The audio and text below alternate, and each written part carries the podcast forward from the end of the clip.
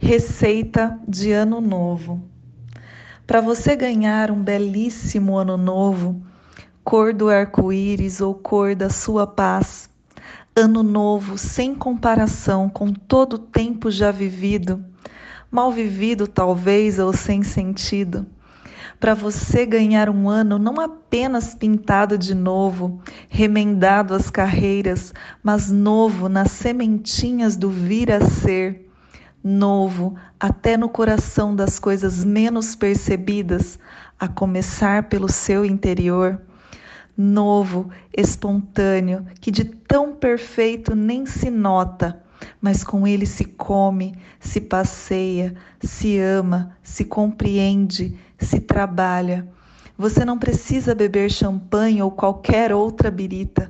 Não precisa expedir nem receber mensagens.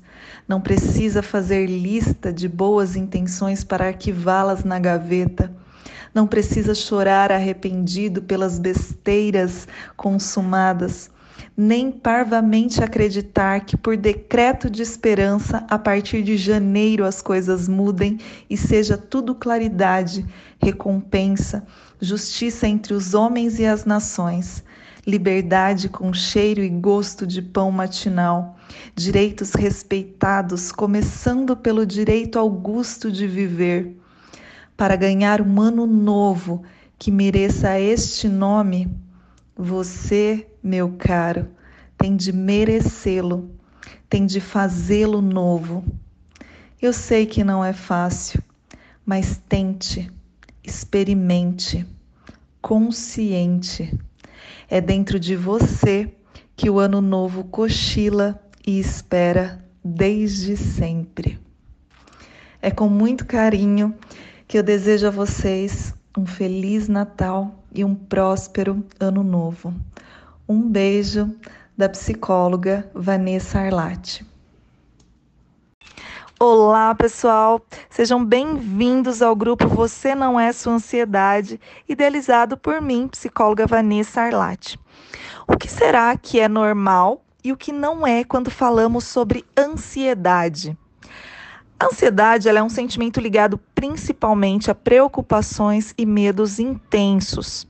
Existe uma antecipação do futuro, ou seja, a pessoa que é ansiosa, ela se desconecta do aqui e agora e se conecta com algo futuro, com aquilo que pode vir a acontecer. E você sabia que todos nós temos ansiedade, todos nós vamos sentir ansiedade em algum nível em determinados momentos da nossa vida. Então, ela é um sentimento natural do ser humano, que muitas vezes ela funciona como algo positivo, algo que nos prepara, que nos impulsiona, que nos deixa em alerta para enfrentar algo. Uh, essa ansiedade que a gente diz normal, ela acontece em alguns momentos específicos. Por exemplo, quando você está aguardando algo muito esperado acontecer, em algum momento de mudança na sua vida, uh, em um encontro, uma entrevista de emprego, uma apresentação. Então, todas essas são situações que normalmente nos causam ansiedade.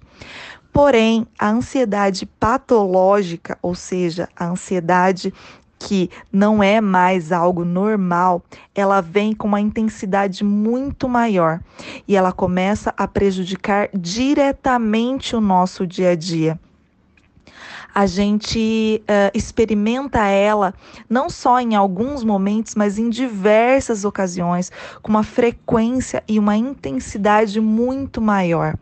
Então, ela deixa de ser algo que nos impulsiona né? Como, por exemplo, a ansiedade é, natural que nos auxilia, né? Que nos ajuda, que faz com que a gente se prepare melhor para algo e passa a ser algo muito sofrido. Então, por exemplo, eu tenho um compromisso no final de semana. Eu estou ansiosa para que aconteça logo, para que chegue logo. Então, eu começo a me preparar durante a semana para este compromisso né? Isso vai me ajudar que eu esteja melhor então no final de semana. Já a ansiedade, que ela é muito intensa, ela faz o quê? Uh, ela faz você não dormir à noite, ela faz você pensar em mil e uma coisas que pode acontecer. E normalmente essas coisas que você pensa são muito negativas, catastróficas. E o pior sempre pode e vai acontecer na mente de uma pessoa ansiosa. Uh, então, a gente fala aqui de um sofrimento muito intenso. É importante que você saiba diferenciar o que é normal e o que é não é. Sendo assim, a dica de hoje é: esteja atento aos sentimentos e a, e intensidade que eles acontecem. Se é algo que vem te causando muito sofrimento e você não consegue controlar, ligue o sinal de alerta e se pergunte como a ansiedade está interferindo na minha vida e como eu estou reagindo a ela. Quando eu paro para me questionar, eu saio do automático e torno as coisas mais claras e conscientes na minha, na minha mente. Eu vou me conhecendo mais e isso tem a ver também com autoconhecimento, que é um dos nossos próximos temas abordados aqui. Então é isso por hoje. Um grande abraço com carinho e até a próxima.